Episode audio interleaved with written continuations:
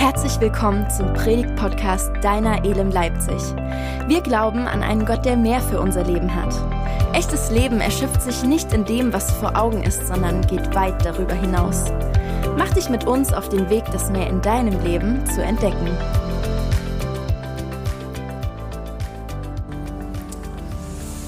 Ah, wunderbar. Ich habe euch schon am Anfang gesagt, dass es auf mehreren Ebenen ja, ähm, um dieses Thema Familie, gegenseitig sich fördern geht. Und wir als Elim sind jetzt schon eine ganze Weile unterwegs mit diesem Thema, ja, das einfach so beschrieben wird, mit geistlicher Elternschaft. Das heißt also, dass wir glauben, dass es gut ist, in der Gemeinde, in der Familie Gottes, sich gegenseitig zu fördern, füreinander da zu sein, ja, miteinander unterwegs zu sein, sich was zuzusprechen. Und dann haben wir uns gefragt, Mensch, wie können wir das noch mehr fördern und wie können wir das noch präsenter machen in unserer Mitte? Und dann haben wir letztes Jahr im September schon einmal Manfred eingeladen, dass Manfred Lanz hier war und das war richtig stark.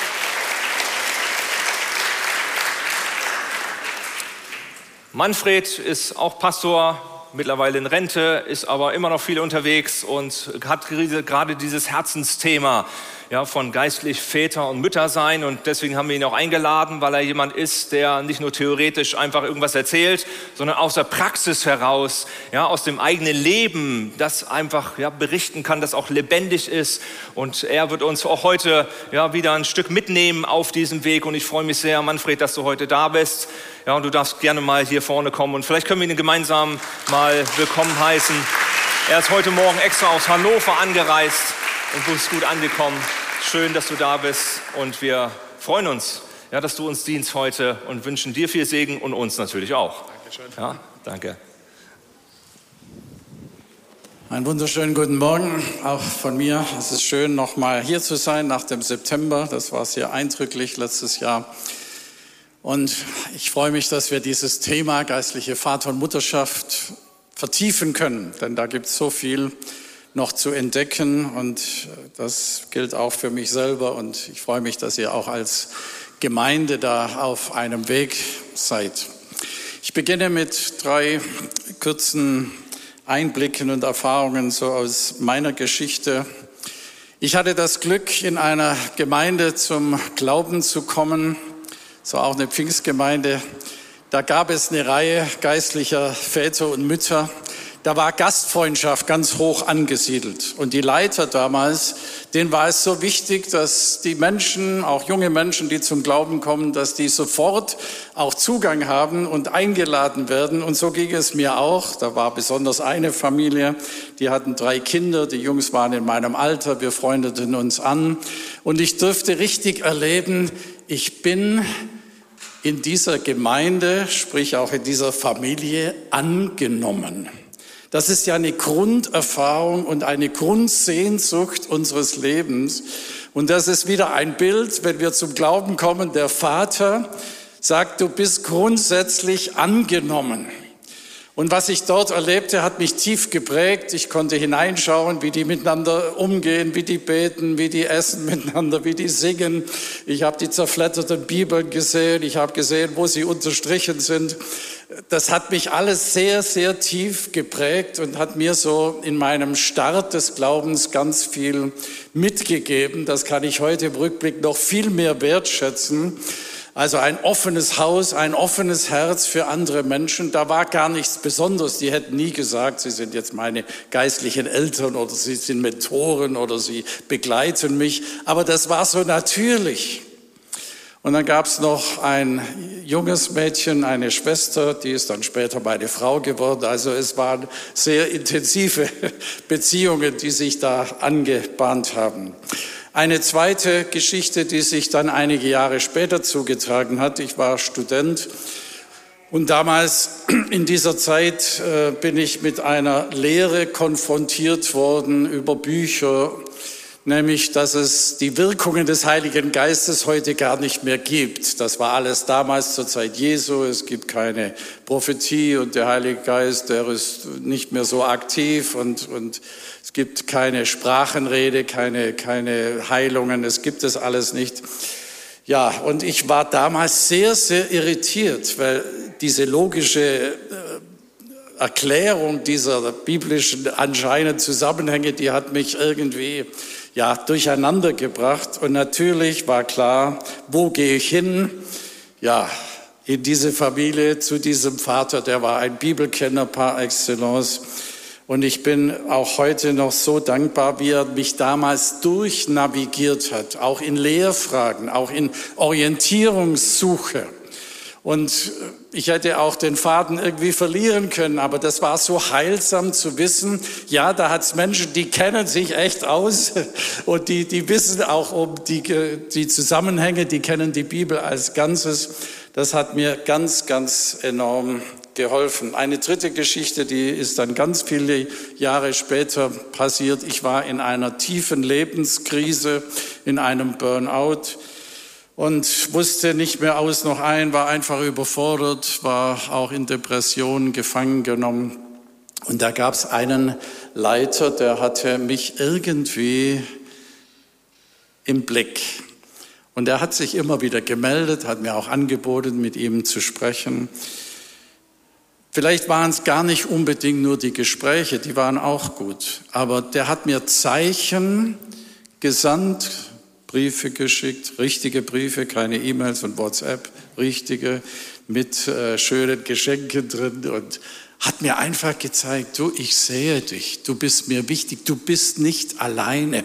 Und was er in, in famoser Weise für mich war, ein Ermutiger in dieser Zeit, weil ich war in großer Gefahr, dass ich irgendwie äh, versinke in meiner eigenen äh, Unfähigkeit und mit meiner eigenen äh, Unglaubensebene und da war so eine Stütze. Das war für mich auch eine Zeit lang einfach ein geistlicher Vater, der mich ermutigt hat. Also ganz unterschiedliche Situationen, da gäbe es noch viele. Die erste war Annahme und Familienatmosphäre, die zweite war Orientierung und Hilfestellung, die dritte war Ermutigung und Zuspruch. Und all das gehört dazu, wenn wir über geistliche Elternschaft sprechen. Wir müssen nur daran denken, wie machen wir das mit unseren eigenen Kindern. Wir selber haben drei adoptierte Kinder aus Peru und aus Rumänien und die kamen alle noch so unter einem Jahr. Und da waren wir natürlich genau gefragt, all das zu vermitteln und noch vieles vieles mehr. Wir wollen uns heute Paulus mal als geistlichen Vater anschauen. Paulus hatte mehrere, ja, sozusagen äh, geistliche Söhne. Einer war ihm ganz, ganz besonders am Herzen. Das war Timotheus. Die Beziehung zwischen Paulus und Timotheus ist in der Bibel außerordentlich liebevoll und zärtlich und intensiv vertrauensvoll beschrieben. Das war also weder sein leiblicher Sohn, er war ja nicht verheiratet, hatte ja keine eigenen Kinder. Das war auch nicht so, dass Timotheus durch ihn zum Glauben kam. Sie haben sich erst später getroffen, aber sie sind miteinander eine ganz äh, lange Wegstrecke von intensiver äh, Zeit und auch äh, Hilfestellung und Unterstützung miteinander gegangen. Ich würde gern vier Aspekte aus einem Text vom ersten Timotheusbrief. Also Paulus hat an Timotheus zwei Briefe geschrieben, sehr, sehr hilfreich zu lesen, was da alles vorkommt. Das sind jetzt hier äh, vier Aspekte, die nehme ich aus dem vierten Kapitel vom ersten Timotheusbrief, nämlich was war dem Paulus wichtig, wenn er an Timotheus dachte und seinen Dienst. Inzwischen muss man noch wissen, also sie sind lange miteinander rumgereist, auch auf Missionsreisen.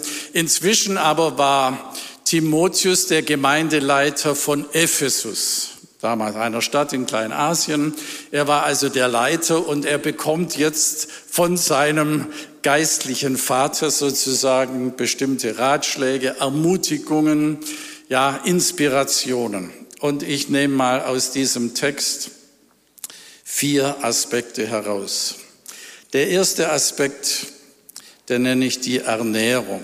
Und wir lesen einen kurzen Vers, der heißt, du bewährst dich als einer, der sich nährt von den Worten des Glaubens und der guten Lehre, die du angenommen hast. Also Timotheus, das bescheinigt er ihm schon, du bist einer und du hast dich bewährt, nämlich du hast Zugang zu dem Wort Gottes auf ganz besondere Art und Weise. Hier kommt ein wichtiger Vergleich, nämlich er sagt, du nährst dich von den Worten des Glaubens. Es ist ja eine Sache zu sagen, okay, ich kenne auch ein paar Bibelverse, gell? ich weiß über manches Theologisches vielleicht Bescheid. Das kann alles im Kopf stattfinden, das können wir irgendwie abspeichern.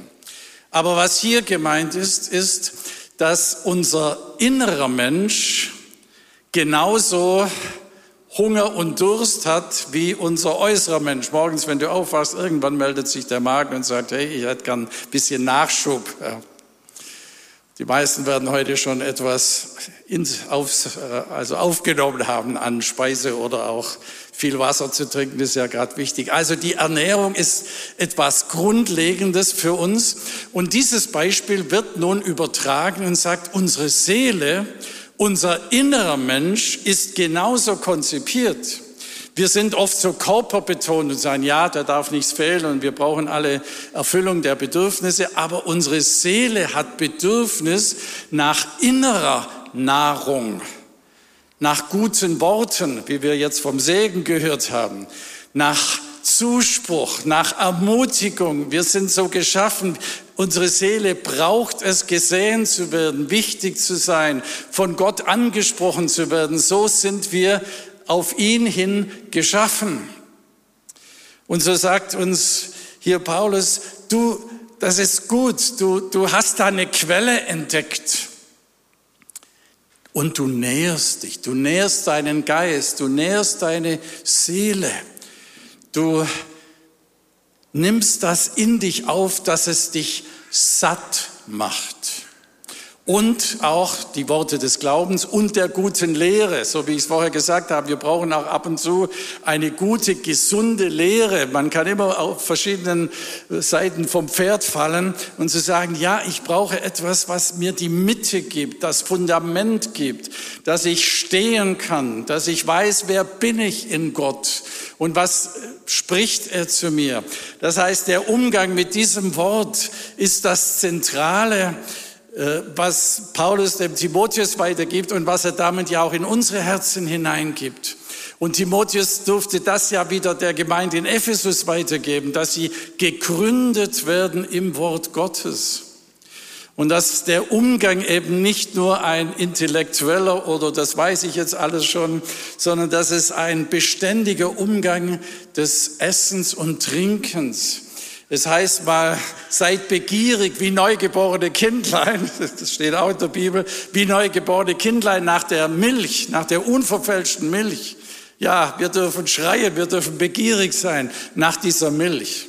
Und Jesus hat es mal so ausgedrückt, das ist für mich ein Zentralvers, Matthäus 4, Vers 4, der Mensch lebt nicht vom Brot allein. Ja, das ist wichtig. Unsere körperliche Ebene muss befriedigt sein. Man kann mal kurz fasten, aber auf Dauer geht das nicht ganz so gut. Sondern der Mensch lebt nicht vom Brot allein, sondern von jeglichem Wort, das aus dem Munde Gottes kommt. Der Mensch lebt aus dem Wort. So ist der Mensch geschaffen. Der Mensch lebt aus dem Zuspruch, lebt aus der Gnade, lebt aus der Barmherzigkeit. Und die müssen wir uns und dürfen uns immer wieder vergewissern und sagen, ja, das gehört zu mir, das ist Teil von meinem Leben, da will ich mich beheimaten. Und ich habe zu jedem dieser Aspekte eben auch eine Frage äh, mitgegeben. Womit ernährst du dich innerlich? Es gibt so viele Angebote und die Medien, die Werbung, die sucht natürlich ständig das, was wir eigentlich wollen oder wo Wünsche noch suggeriert werden, was du unbedingt haben musst zu deinem Glück. Ja, und da ist ja vieles im richtigen Rahmen auch berechtigt. Aber zu sagen, wo, wo ist deine innere Quelle? Ist es bei Gott selber, in der Zeit mit ihm, in dem Hören auf sein Wort? Das ist die Basis, mit dem leben wir. Darauf baut sich alles auf. Das ist sozusagen unser Wurzelwerk. Im Psalm 1 wird es beschrieben. Ein Mensch, der über sein Wort nachdenkt, nachsinnt, der ist wie ein Baum, der ganz tiefe Wurzeln hat.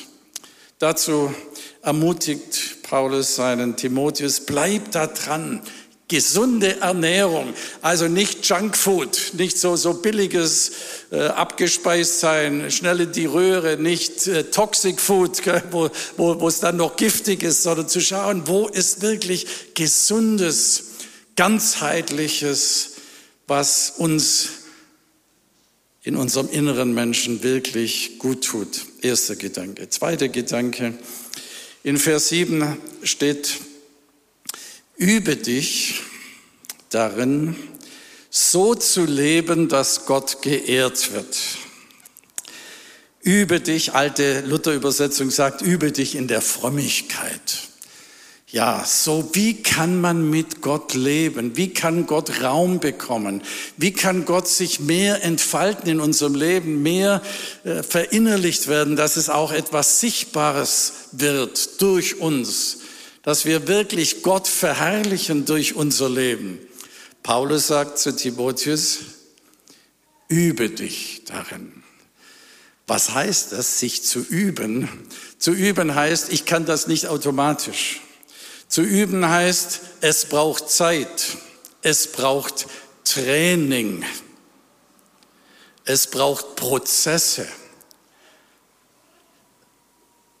Paulus fährt fort, ich habe das jetzt nicht auf der Folie geschrieben, nur vom Zusammenhang und sagt, ja, es gibt auch eine körperliche Übung, also Fitness, so Muskeltraining, die ist begrenzt nützlich, ja, die ist nicht ganz schlecht, aber begrenzt nützlich. Warum begrenzt? Ja, weil sie auf unsere Diesseitigkeit, auf unsere Körperlichkeit und Endlichkeit natürlich anspielt. Aber diese andere Übung, dieses Gymnazo, das kennen wir ja, äh, Gymnastik, griechisch heißt dieses Wort Gymnazo. Diese andere Übung, dieser innere Übung, die hat die Verheißung für alle Ewigkeit, dass wir nämlich Gott immer tiefer kennenlernen und immer mehr in ihm zu Hause sind und immer mehr von ihm auch für andere Menschen ausstrahlen können. Übe dich. Es ist vielleicht ein Stück wie im Fitnesscenter. Als ich zum ersten Mal vor einigen Jahren mal in einem Fitnesscenter gelandet bin und dachte, ich sollte mal ein bisschen was tun für meine Muskeln, dann sah ich da die Geräte, ich sah, wie die, die Gewichte das sind, ich sah die entsprechenden Persönlichkeiten dazu. Und dann dachte ich, ja, Jetzt bin ich mal gespannt, was hier kommt. Und dann hatte ich da eine Trainerin, die hat mich da eingeführt. Und dann hat die in dem Gerät was ganz Minimales an Gewicht eingetragen. Da dachte ich, ja, das ist ja, wenn ich die anderen alle anschaue, das ist ja gar nicht, das ist ja peinlich. Sagt sie, warte nur mal, fang ruhig langsam an. Dein Körper muss sich daran gewöhnen. Deine Muskeln müssen äh, überhaupt mal angeregt werden. Und in ein paar Wochen und Monaten wirst du sehen, gell, dann wird äh, das auch mal anders werden. Ja, und so war es. Gell. Das, das ist im Fitness so. Du musst mit kleinen Gewichten, aber regelmäßig beginnen. Das ist das Geheimnis. Regelmäßig und dann langsam dosiert steigern. Und ich dachte, was für eine Botschaft für uns im geistlichen Bereich. Übe dich in der Art, wie du mit Gott lebst. Ja, mach es regelmäßig.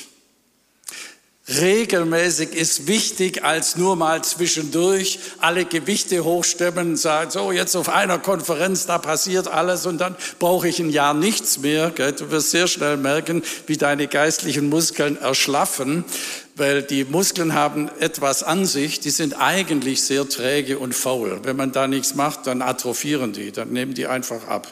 Die, die verabschieden sich und sagen, ja, wenn der nicht will, dann äh, lege ich mich schlafen. Und, und im Geist ist das natürlich auch so. Paulus weiß, du bleib dran, bleib dran im Üben, in geistlichen Übungen. Ja, in der Stille, ja im Wort Gottes, ja im Gebet, ja im Lobpreis, auch diese Lieder, die wir singen, ja in, in dem Ausdruck, wie du mit Gott lebst, was dir nahe, nahe bringt, vielleicht Gebetsspaziergänge, vielleicht äh, Stille, vielleicht merkst du, ich, ich muss mich ab und zu mal zurückziehen und in die Verborgenheit. Jesus sagt, geh in dein Kämmerlein, gell, schließ die Tür zu. Und da ist dein Vater und der will dir begegnen. Sind viele heute gar nicht mehr gewohnt, einfach nur so ein stilles äh, Kämmerlein, wo, wo offiziell und geräuschmäßig jetzt gar nichts passiert. Aber das können die intensivsten Zeiten sein. Und da ist es auch so, wenn wir dann anfangen mit so geistlichen Übungen, dann können wir nicht gleich mit zwei Stunden Stille anfangen. Dann fangen wir mal mit fünf Minuten und zehn Minuten an und Viertelstunde und dann bleiben wir und sagen, ja, die Seele gewöhnt sich, sie gewöhnt sich. Und mit der Zeit wird es immer einfacher, auch in Gottes Gegenwart zu sein. Paulus ermutigt Timotheus, bleib dran und Übe das. Lass dich nicht entmutigen. Denk auch nicht jetzt nur kurz mal einmal alle Muskeln spielen lassen, kriegst du nur Muskelkater nachher, gell? und dann hast du wieder genug und machst fünf Wochen gar nichts, sondern bleib dran in den einfachen kleinen Schritten. Und ich möchte dich ermutigen, schau du mal in dein Leben, was hilft denn dir, mit Gott verbunden zu sein? Das ist auch ein bisschen unterschiedlich bei uns Menschen. Bei mir ist das Wort Gottes das Zentrale und manchmal bin ich umgeben mit Kommentaren und mit, mit Lexika und mit Studienmaterial und dann, dann erforsche ich die Dinge und manchmal nehme ich nur einen einzigen Vers und bin mit dem paar Tage unterwegs und äh, bekenne ihn vor mir, lerne ihn auswendig, denke über ihn nach und merke, wie es sich vertieft. Das sind ganz unterschiedliche Ebenen. Manchmal bin ich nur mit instrumentaler Musik auf meinem Sofa und versuche in Gottes Gegenwart zu sein und mir zusprechen zu lassen, wie Gott mich sieht. Es gibt so viele Ebenen, auch so ein Gottesdienst ist natürlich eine geistliche Übung und es ist gut, hier regelmäßig zu sein, aber das wird nicht reichen. Du kannst nicht von Sonntag zu Sonntag nur oder alle zwei Wochen oder wie oft dann hier etwas empfangen, sondern auch dieses tägliche, was hilft mir denn? in Gottes Gegenwart zu sein. Was ist für mich so eine Ebene? Vielleicht können wir dafür nachher auch noch beten das habe ich so auf dem Herzen, dass Gott dir etwas ins Herz legt und du sagst, ja, mit diesen kleinen Schritten will ich weitergehen und sie einüben. Drittens, da kommt in Vers 14 der Satz, lass die Gnadengabe nicht ungenutzt liegen, die in dir ist. Also Timotheus hat wie es hier heißt, eine Gnadengabe oder einfach eine Befähigung bekommen. So wie jeder Mensch von uns auch eine bestimmte Gabe, eine Fähigkeit hat. Petrus sagt, dient einander mit der Gabe, die jeder empfangen hat. Jeder hat etwas von Gott empfangen, was wiederum für andere zum Segen ist. Und Paulus ermutigt nun den Timotheus, der war offensichtlich ein bisschen scheu, bisschen zurückhaltend, bisschen schüchtern so. Der war nicht so der, der, der, der Performance-Typ auf dem Podium, der war eher zurückhaltend. Und er sagt, du, pass auf, vernachlässig das nicht. Schau, dass du dran bleibst. Du hast etwas bekommen. Das hatte damals auch mit einem prophetischen Zuspruch noch zu tun von Paulus. Und wir wissen nicht genau, was er welche Gabe er konkret meint, das ist auch nicht wichtig, sondern der Gedanke ist, du und ich, wir haben etwas bekommen von Gott. Und das, was wir bekommen haben und was wir an Gaben empfangen haben, ist nicht, um in einer Urkunde überm Bett aufzuhängen, ja, ich bin jetzt der Evangelist und ich bin der Diakon und ich bin der Prophet, sondern das ist etwas, was wieder zum Segen für andere Menschen gegeben ist. Was hast du bekommen?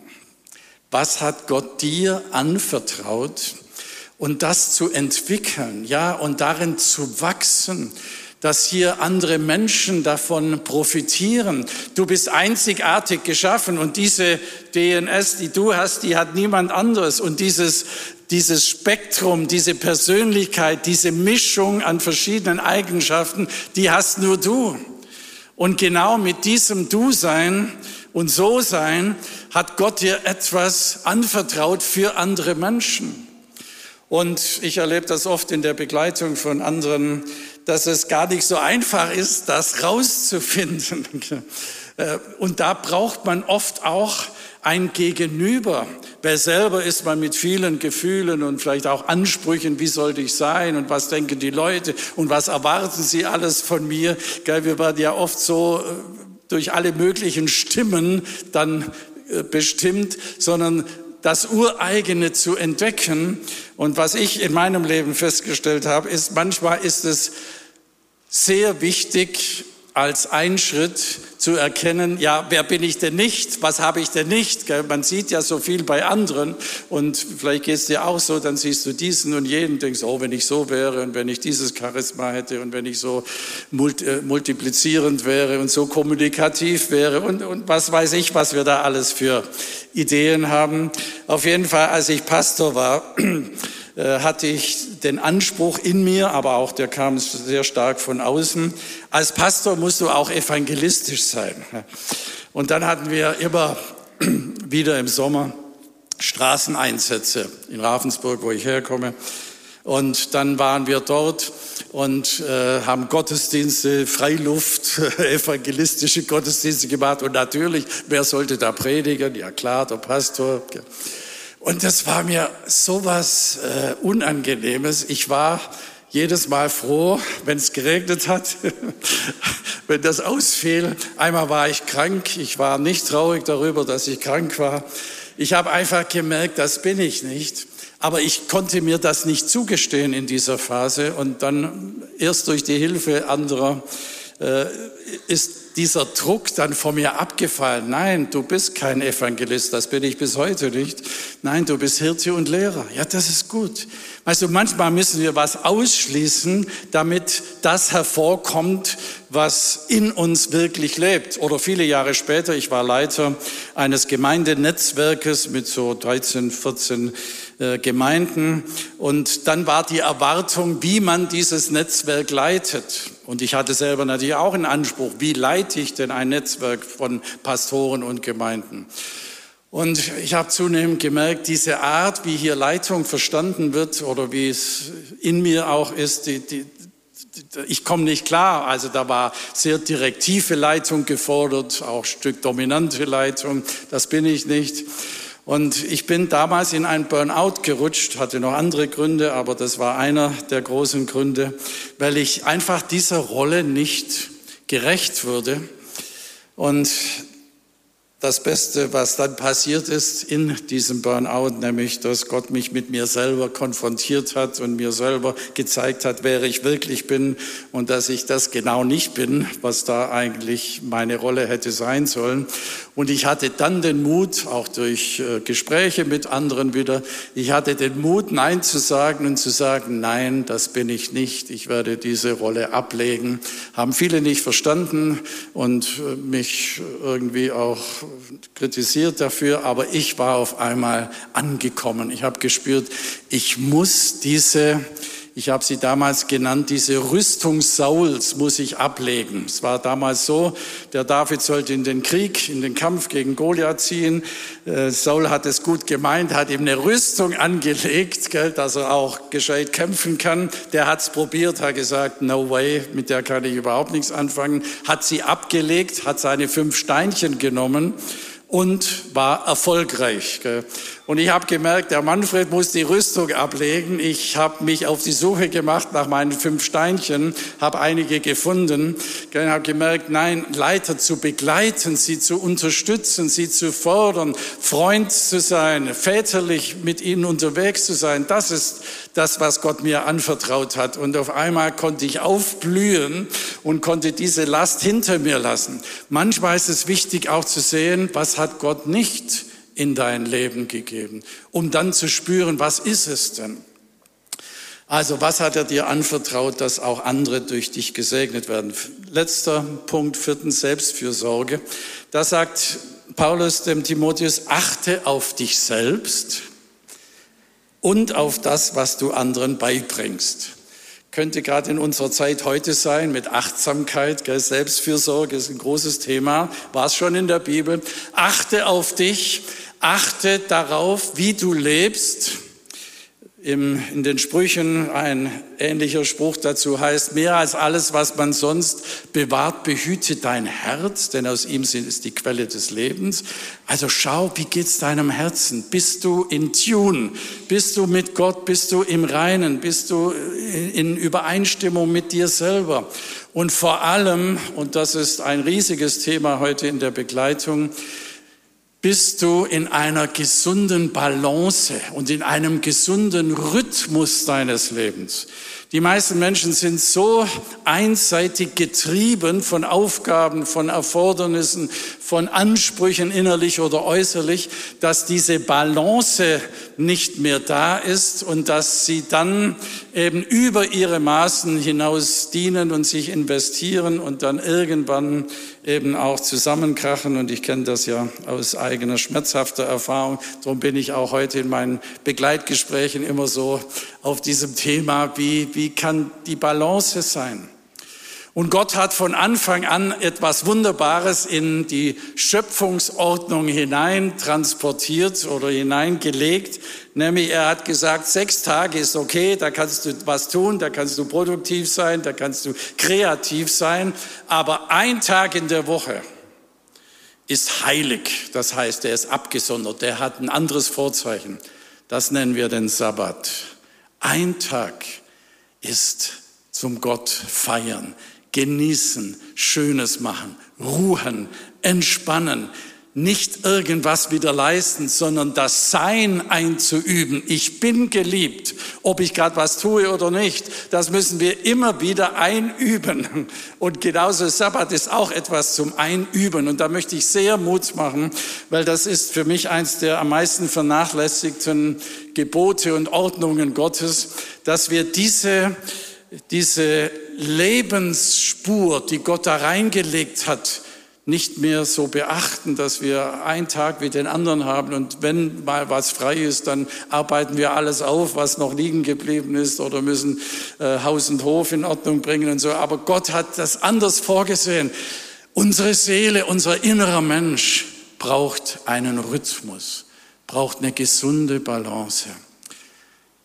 Wie sorgst du für dich? Wie sorgst du für Gesundheit? Wie sorgst du für Stimmigkeit? Dass du motiviert bleibst, dass du nicht irgendwann in ein paar Jahren ausbrennst und dann nichts mehr von der Flamme übrig ist, sondern wir möchten unser Leben bis zum Schluss aktiv und, und in gesunder äh, Balance eben halten. Ernährung, womit ernährst du dich innerlich? Training, welche geistlichen Übungen kennst du, praktizierst du, sind für dich wichtig? Was hat dir Gott anvertraut für andere Menschen, deine Gaben, dein Potenzial? Und die Selbstfürsorge, wie achtest du, wie sorgst du dafür, dass du in der Mitte deines Lebens bleibst? Ich denke, hier spüren wir, Paulus war schon sehr aktuell, weil der Mensch ändert sich ja von seiner Grundkonstitution nicht, sondern das sind die tiefgehenden Fragen, die bis heute ihre Gültigkeit haben. Und letztlich kommt hier zum Ausdruck, das ist die Sehnsucht, die der Vater im Himmel für uns seine Kinder hat, dass wir gesund ernährt sind, dass wir gute geistliche Gewohnheiten haben, mit denen wir mit ihm zusammen sind, dass unser Potenzial ausgeformt wird und entwickelt wird. Das hat er nicht umsonst in uns hineingelegt, dass es zum, zum Segen für andere wird. Und dass wir gut für uns sorgen und in Stimmigkeit auch unseres Herzens und unserer Seele leben. Amen. Lasst uns beten.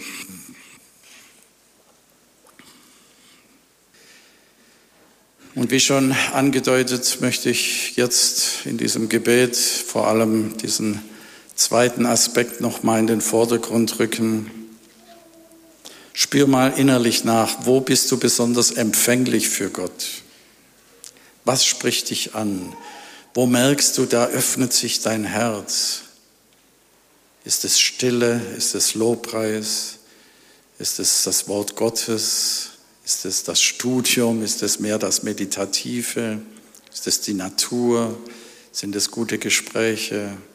Was, was öffnet dich für Gottes Gegenwart? Zeiten, wo du einfach mit ihm bist im Kämmerlein. Und dann versuch einen Impuls aus Gottes Herz zu nehmen, zu sagen, ja, danke Vater. Mit diesem Impuls möchte ich gerne weitergehen. Für mich, aber auch für andere. Ich möchte etwas tiefer entdecken von deinem Herzen. Tiefer verbunden sein mit dir. Und dann auch etwas weitergeben, was anderen Menschen zum Segen und zum Leben dient. Vater, danke, dass das dein Herz ist, dass wir uns entwickeln, dass wir das, was du in uns hineingelegt hast, voll zur Entfaltung bringen dürfen. Danke, dass du uns Speise gibst für jeden Tag. Danke. Danke, dass wir Menschen um uns herum haben, von denen wir lernen dürfen, aber denen auch wir etwas weitergeben dürfen. Danke. Danke für die Gnade deiner Vaterschaft und dass du uns immer mehr hineinnimmst, selber geistliche Mütter und geistliche Väter zu werden. Amen.